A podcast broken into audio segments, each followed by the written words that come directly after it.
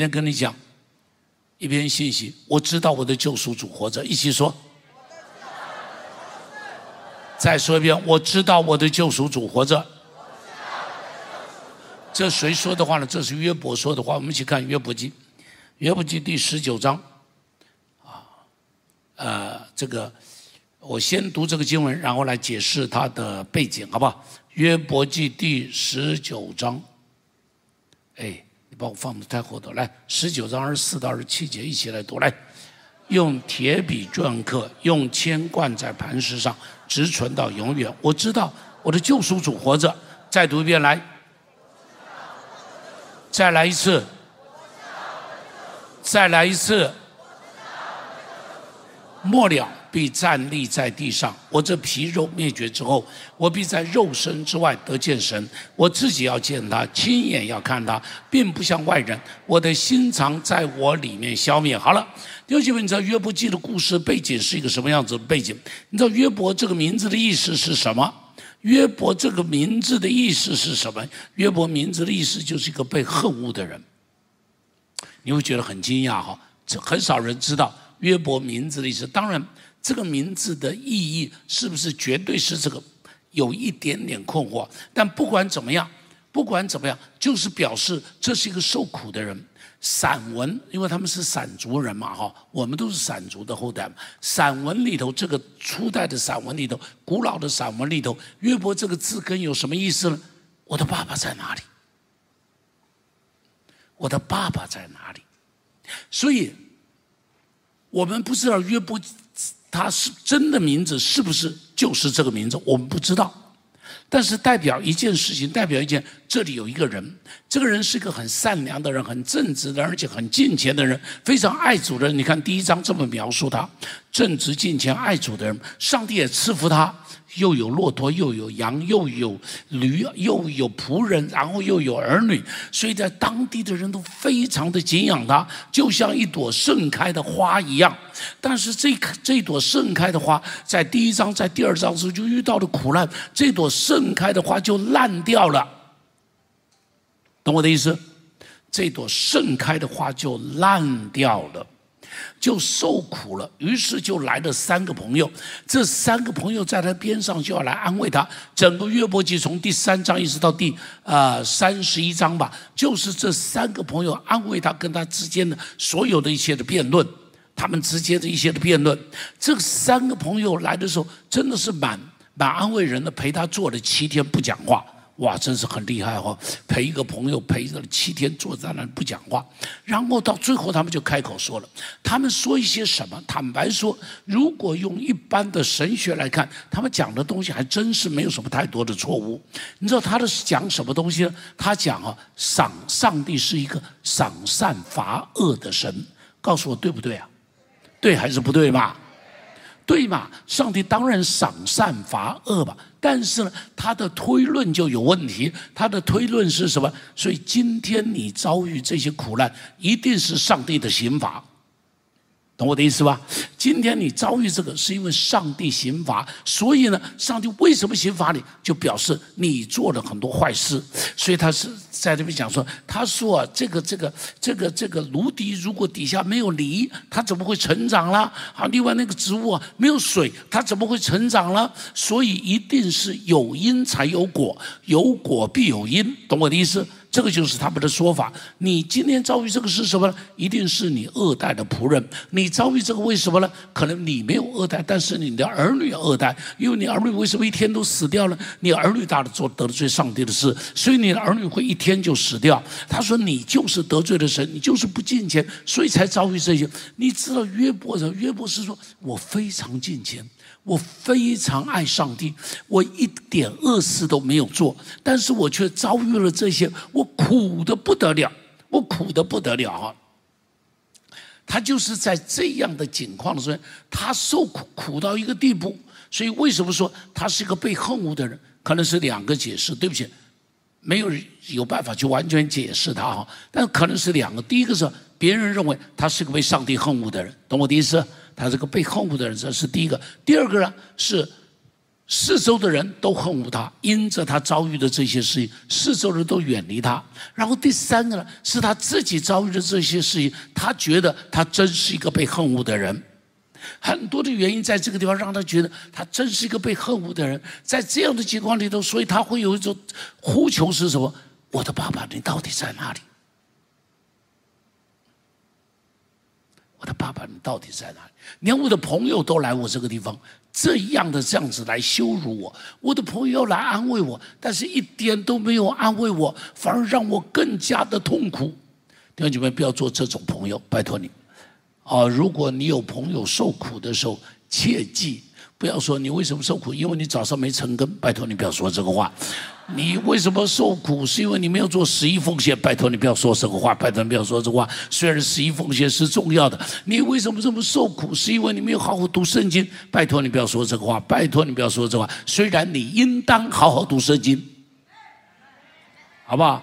我绝对不会说你受苦是因为你没有读圣经，但是我一定要说你应当好好读圣经。哎们。OK，好了哈，所以你记住，不要随便去定罪别人，告诉别人不要随便定罪别人。所以你看到别人遭遇什么事情的时候，你可以站在边上看，你可以自我审查，可以，自我审查可以，但是切记不要因此就说，因为你做了什么坏事，所以得罪上帝。好了，就在面对这些朋友们呢，轮番的来骂他。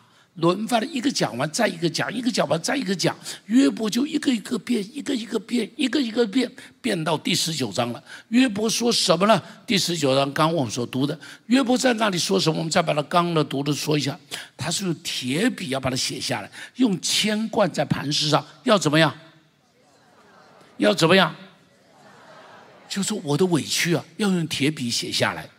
我的遭遇啊，要用铅灌在磐石上，这是什么呢？就是哈，在在在在在在这个呃呃呃呃两河流域这一带，他们找出有这些的东西，就是有一些的石头会用把它磕了，磕完以后不算，还把铅灌在这个磕的这个缝上头，懂我的意思吧？就是把它文字刻在石板上，然后用铅把它灌进去，就是说是要存到永永远远。我的苦要存到永永远远，我的委屈要存到永永远远，我受的冤枉要存到永永远远。然后说什么呢？下边这句话也要存到永永远远。我知道，我知道，大声一点，我知道。他受了这么多的委屈。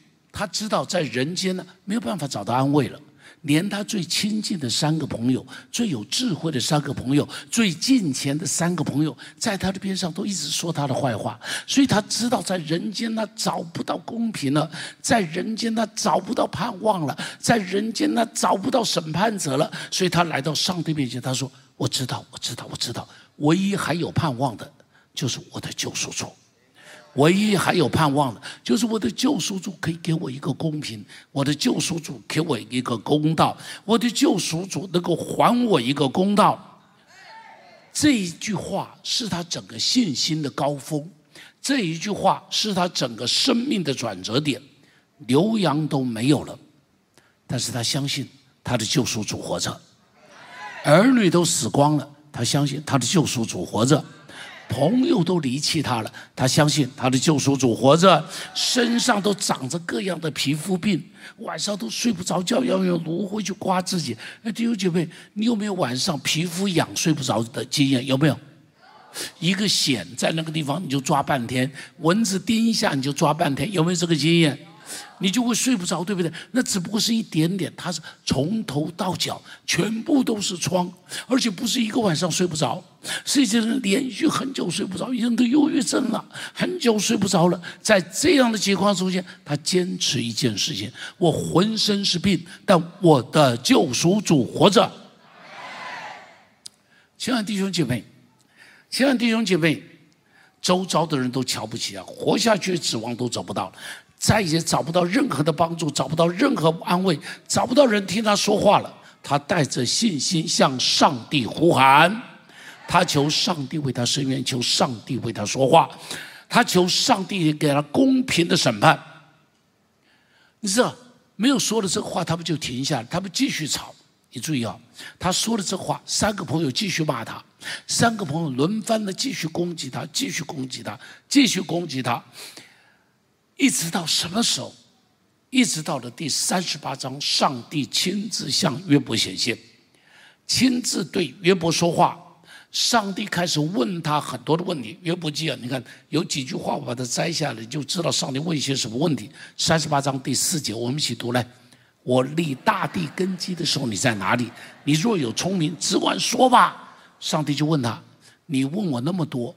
好，你认为我没有理你？你认为我不在乎你？你认为我好像隐藏了？那我现在问你：我立大地根基的时候你在哪里？我创造天地的时候你在哪里？三十八章第六节来，地的根基安基在哪里？地的脚石是谁安放的？这个地怎么会停在那？你知道，一般的人不了解，一般人认为这个地立在这个这个这个这个这个空中啊，是有四个有柱子把它支撑着的。懂我的意思？所以你记得以前不知道地球是圆的嘛？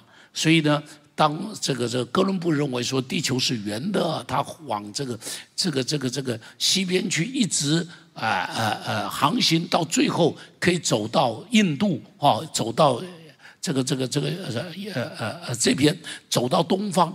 所以呢，大家说不行了，你这样开过去的，开到那个边界就会掉下去了。啊，这是一般以前呢没有这种观念的时候，没有这种观念的时候是。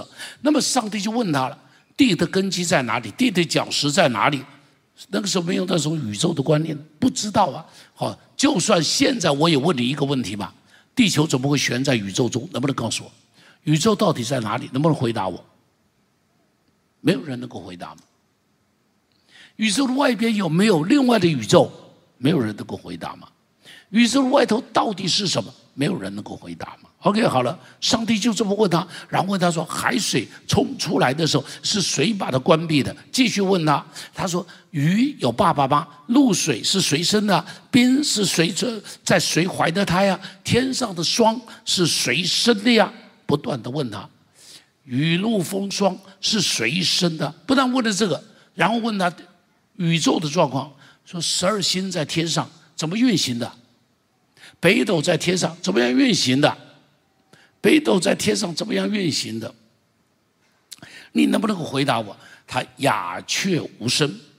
上帝把自然界指给他看，把天上万象指给他看，让他看见自己的渺小，看见自己的无知，就哑口无言。说了一句最有名的话，我们一起读这句话：四十二章第五节，一起读来。再读一遍。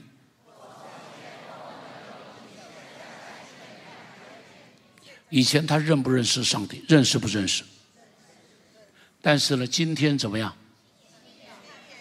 表示这个认识有没有再进一步？弟兄姐妹，很多时候我们的认识停留在知识层面的认识，停留在神学层面的认识。停留在牧师口中的上帝，停留在爸爸妈妈口中的上帝，停留在以前的别人说的一些的故事。弟兄姐妹，这是不够的。我再说，这是不够的。你要亲自经验他。我再说，你要亲自经验他。你要风闻从风闻有他，到你亲自经验他以后，那个信仰才是真实的信仰。这就是为什么要带着你一起来经历圣灵的恩高？为什么要借着烈火腾会带你来经历圣灵的高抹？原因就在这个地方嘛！我不是跟你们说吗？我开始服侍上帝的时候，我是用知识在服侍吧，用热情在服侍吧，拼命的努力吧。但是我面对的问题是说，我面对的问题是弟兄姐妹有问题来的时候，我没有办法帮他的问题解决嘛。我不是跟你讲吗？我说我到医院里去去为病人祷告，我怕的要命嘛。哦，二十来岁，二十七八岁，哦，不是像现在这么老了。以前呢，我也年轻过的嘛。所以二十七八岁到医院里去给人家按手祷告的时候，你知不知道按一个就很担心他会不会好啊？不要我按完走了他就死了怎么办呢？而且真实的就是我走了他真的死了嘛？而且不止死一个，一死死很多个嘛，你知道吗？所以你知道我的问题是什么？你知道吗？我乖乖，我宣告上帝是活的，但我没有办法把活的上帝带到弟兄姐妹的中间。我告诉弟兄姐妹说，叩门就给你开门，但是我自己在那一边叩门，一直在想，他不会开。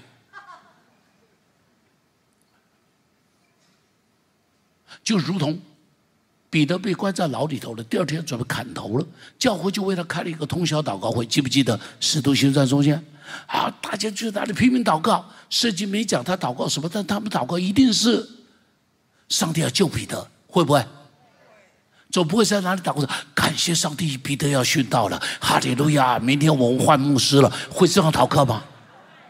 不会吧？他们祷告一定是上帝救彼得，救彼得，救彼得，救彼得。但是呢，彼得出来了，在外边敲门，使女听到了，一听，怪怪，这是彼得的声音，门都来不及开，回头就跑去告诉约翰，回头就跑去告诉告诉其他人说，彼得出来了，彼得出来了。别人说什么神经病呢？彼得关在牢里头了。告诉我是不是？我们的祷告会不会也是这样呢？我们的问题是，别人祷告的有神迹，但我们祷告没神迹了。你能不能讲你祷告哪一次是很清楚的神迹可以告诉别人呢？像是我可以很清楚的告诉你，邓大为的肺好了；我可以很清楚的告诉你，台中的那个弟兄里头去照的片子，我特别要他把片子给我看。我是把片子寄给我，我说你不要用嘴巴讲，给我片子看。哦，这才是真的嘛，懂我的意思吗？他把片子只两张，这个 after and before 的这两张片子给我看。他说：“你看这两张片子，对不起，我也看不懂了哈。反正是他给我看的，这是 after，这是 before 的。哎，弟兄姐妹，我可以告诉你，我可以告诉你，，B 英雄，哎，英雄今天有来吗？英雄以前每个礼拜都会来，上个礼拜还有来啊。”没看到，没关系，没关系。我可以告诉你，毕一雄怎么样从床上面站起来了，现在可以自己在工作了。好，上帝怎么样医治他了？我可以告诉你，我可以告诉你，那个呃玉兰，玉兰根本医生说她是不会怀孕的，就不但怀孕生了三个。我可以告诉你，我可以告诉你，哎，你能不能告诉我？你的救赎主活着，你的救赎主活着，你要把活的上帝给别人看，你不可以只讲别人的故事，你要有你的故事。弟兄姐妹，新年教会每一个人要有自己的故事。我祝福每一个人要有神迹的故事，每个人要有非常清楚的神迹的故事。安然祝福你三十号的时候，你爸爸会一起来。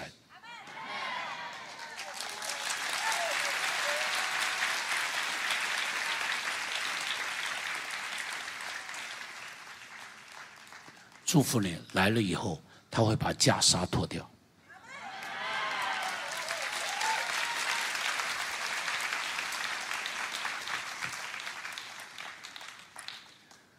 好了，你要大声的说，这个会是我的故事。不止他有故事，我也要有故事。弟兄姐妹，你要有故事，你要有故事。你要有故事，哎，上帝是活的，他回答他的问题；上帝是活的，听见他的祷告；上帝是活的，平反了他的委屈，将他从一切的痛苦中救赎出来。上帝为他说话，告诉他的朋友：约伯不是你们所想的。上帝为他平反。而且不单这样，不单这样，你读一直读到第四十二章的时候是怎样呢？上帝让他从苦境转回，为他的故事画下完美的句点。上帝不是说他继续受苦，上帝说让他从苦境转回。一起说，苦境转回，再来一次，来，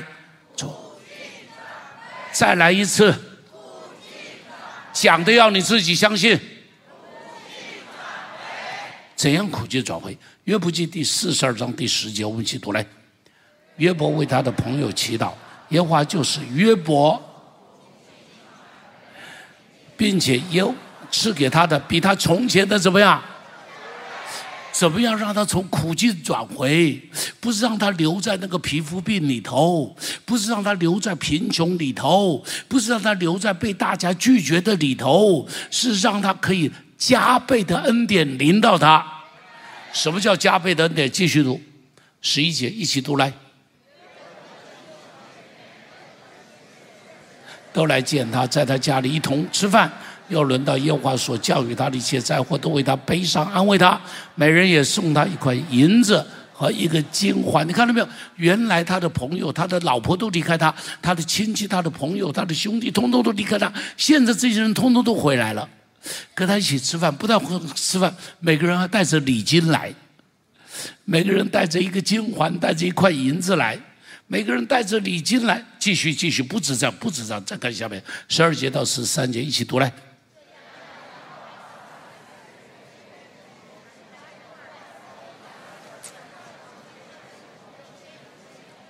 一千对牛，一千母驴，它也有什么？如果你去读第一章，你就会发现，第一章它有多少羊呢？七千，有多少骆驼呢？三千，多少牛呢？五千。啊不五五百多少母驴呢？五百，结果到这个时候呢，刚好通通是一倍。哈利路亚！以前没有儿女，儿女都死光了。你知道儿女死掉了以后怎么样会得安慰？你知道吗？再生一个就会安慰。就他再生了七个，再生了三个，再生了七个儿子。生了三个女儿，你看到没有？上帝使他从苦境转回，祝福你。今天来的弟兄姐妹，你都要从苦境转回。没来的有点可惜，对不起，他们也有机会了，他们也有机会了。不过你来了，特别有机会。OK，怎么样会从苦境转回？你知道吗？你看哈，他怎么样？第四十二章第十节有一样很重要的事情。第一句话说什么？耶和华就是约伯，他怎么样从苦境转回？为他的朋友祷告，为那些骂他的朋友祷告，为那些羞辱他的朋友祷告，为那些啊说话让他越说越痛苦的朋友祷告。弟兄姐妹，怎么样让你从苦境转回？为那些。委屈你的人祷告，为那些羞辱你的人祷告，为那些苦待你的人祷告，为那些背叛你的人祷告，能不能？能不能？你可现在开始可以对号，可以对号，哪些是曾经羞辱你的，哪些是曾经苦待你的，哪些是曾经冤枉你的，把它对号，都可以对号。然后呢，不是咒诅他，奉主名祝福他。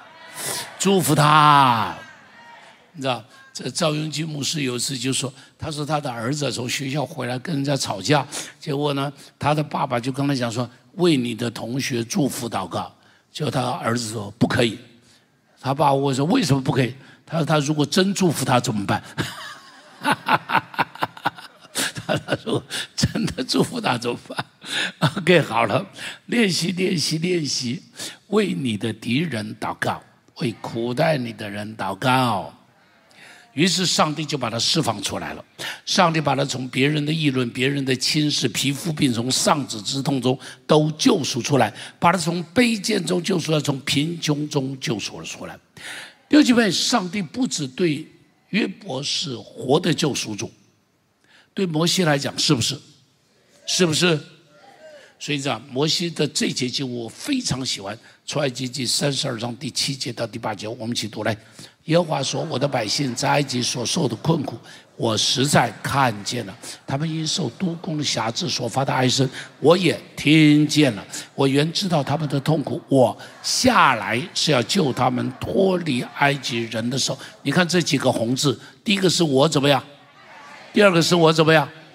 第三个是我怎么样？再来，第一个我怎么样？第二个，第三个，上帝是活的，所以他看见，他看见你受的苦。他看见你的委屈，他看见你的艰难，他看见你的眼泪，他看见你的卑微，他看见你的不公平，他看见你的金钱，他看见你暗中的爱主，他看见你背后对人的帮助，他通通都看见了。他也看见别人怎么样给你小鞋穿，他偷偷看见了，通通都看见了。好了，不但看见了，他也怎么样？听见了，他听见了你的祷告，所以多祷告一点，多祷告点，让他听得见，可以吧？哦，他听见了你的祷告，他听见了别人辱骂你的声音，他听见了，他听见了你的哀哭，他听见了你的赞美，他听见了你为你仇敌的祝福，他通通都听见了。然后呢，他要怎么样？束袖手旁观。袖手旁观，他下来，他下来干嘛？哈利路亚！他看见了，他听见了，他下来要帮助你，因为他是救赎主。阿门。摩西的时候他是救赎主，以赛亚的时候一样。所以当亚述人把耶路撒冷包住的时候，以赛亚说什么呢？上帝是活的，今年吃自身的，吃自身的；明年吃自长的，后年你们就要抽吃你们栽种的。所以往下扎根，向上结果。以赛亚知道他的救赎主活着，他信的是一个活的上帝。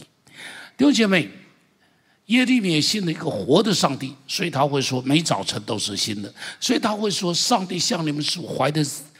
意念是赐平安的意念，不是降灾祸的意念。你注意，这些对于他们来讲，他们相信上帝是活着，救赎主是活着的。他们还没有经验耶稣从死里复活，听懂我说的吗？他们还没有耶稣复活的故事，他们只在信心中远远的在那个地方看着。咬着牙在那里相信着救赎主活着，但是我告诉你，我告诉你，到了新约，你我不一样，你我不一样。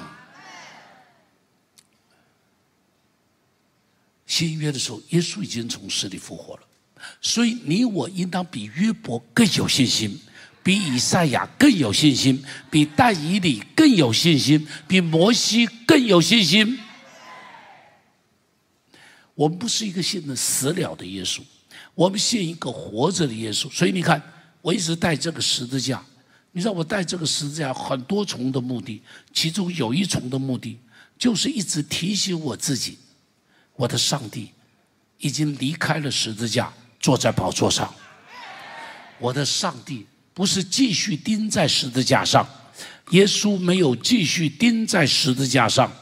耶稣已经复活，坐在宝座的上头。他是王，他是凯旋的王。我不是敬拜一个被埋葬的耶稣，我是敬拜一个复活的耶稣。我敬拜一个复活的耶稣，所以啊，彼得才会说：金和银我都没有，但我有一个活的上帝。把我所有的给你，你就可以起来走路。给你金子，给你银子，你都没有办法走路。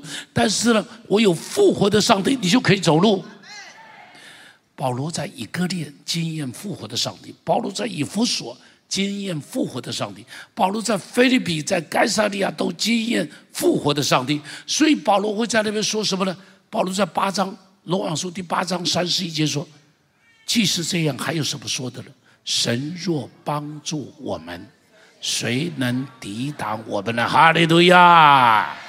保罗经验过菲利比的恩典、以佛所的恩典、以格列的恩典，所以他在这个地方讲：上帝如果帮助我，上帝如果帮助我，谁能够抵挡我？他经验过，所以他说出了雄壮的话语。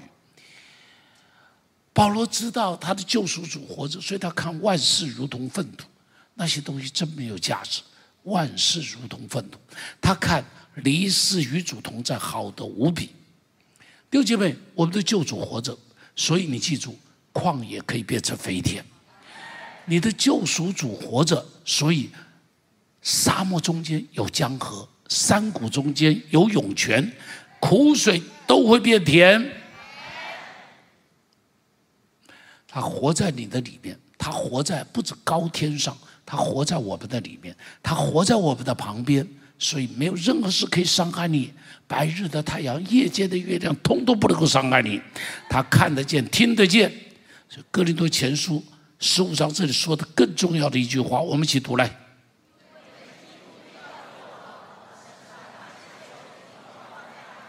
他不但是活着的，而且他是一个什么样子的？哎，活了以后做仆人，活着以后做什么？坐在万王之王的位置上，万主之主的位置上，他是王。一起说，他是王。不但是王，而且是万王之王，是万主之主。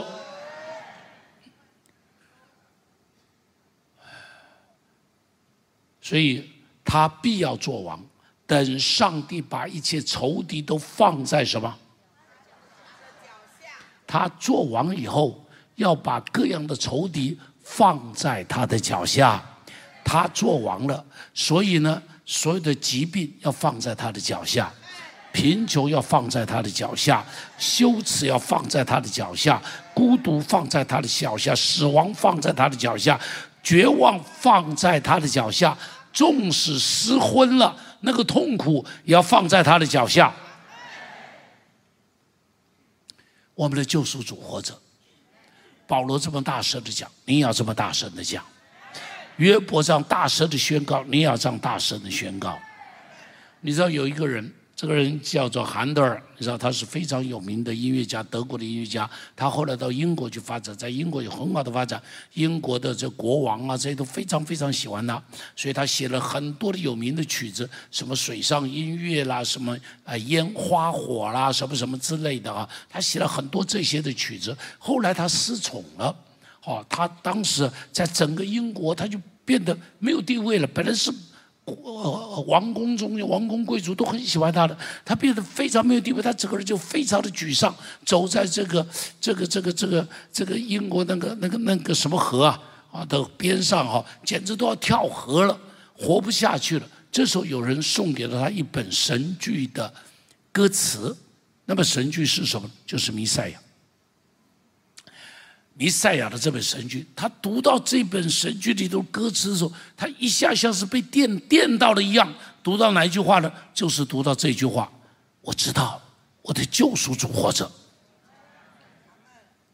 他整个人像是被电到了一样，你知道吗？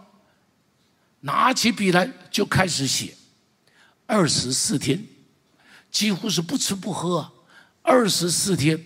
写下了整本弥赛亚的啊这个总谱，不是不是主旋律而已，是总谱，懂我的意思吗？就小提琴、中提琴、大提琴，什么 French 呃 French horn 啊 tremble baritone，什么什么这个这个 piccolo 这个 flute 啊，所有的乐器全部都写完了，全部都写完了，每一个乐器都写完了，二十四天，特别是写第二乐章。哈利路亚，啊，哈利路亚这合唱曲的时候，乖乖，你知道，写到那个这个这个这个哈利路亚，哈利路亚，哈利路亚，哈利路亚，哈利路亚，哇，King of King，Lord of Lord，乖乖，你知道他写了几个哈利路亚，你知道吗？我如果没有记错，九十六个。整个乐章里头全部都睡觉，哈利路亚大合唱嘛，哈利路亚！所以唱到这个时候，乔治二世就站起来，知道英国国王乔治二世就站起来，这一站起来，全场都站起来。所以到了现在，只要唱到哈利路亚，大家都会站起来，因为乔治二世都站起来了，所以其他人就跟着都站起来。哇，你看到没有？雄伟啊！知道救赎主活着，你知道韩德尔就活了。就是这一个曲子让韩德尔名垂千古啊！而且我告诉你，从此以后，韩德尔再不写别的曲子了，他只写圣经中间的故事的神曲。他知道他的救赎主活着，他的救赎主活着，他跟着一起活着。弟兄姐妹，你的救赎主活着，一起说我的救赎主活着。再来一次，大声一点，你要喊到让魔鬼害怕。再来，来。起立，我们来唱诗。谢谢您收听我们的 Podcast。想认识耶稣吗？或是想更多了解教会？欢迎您上网搜寻新店行道会，或输入 topchurch.net。您将会获得所有关于我们的最新资讯。期待再次与您相遇。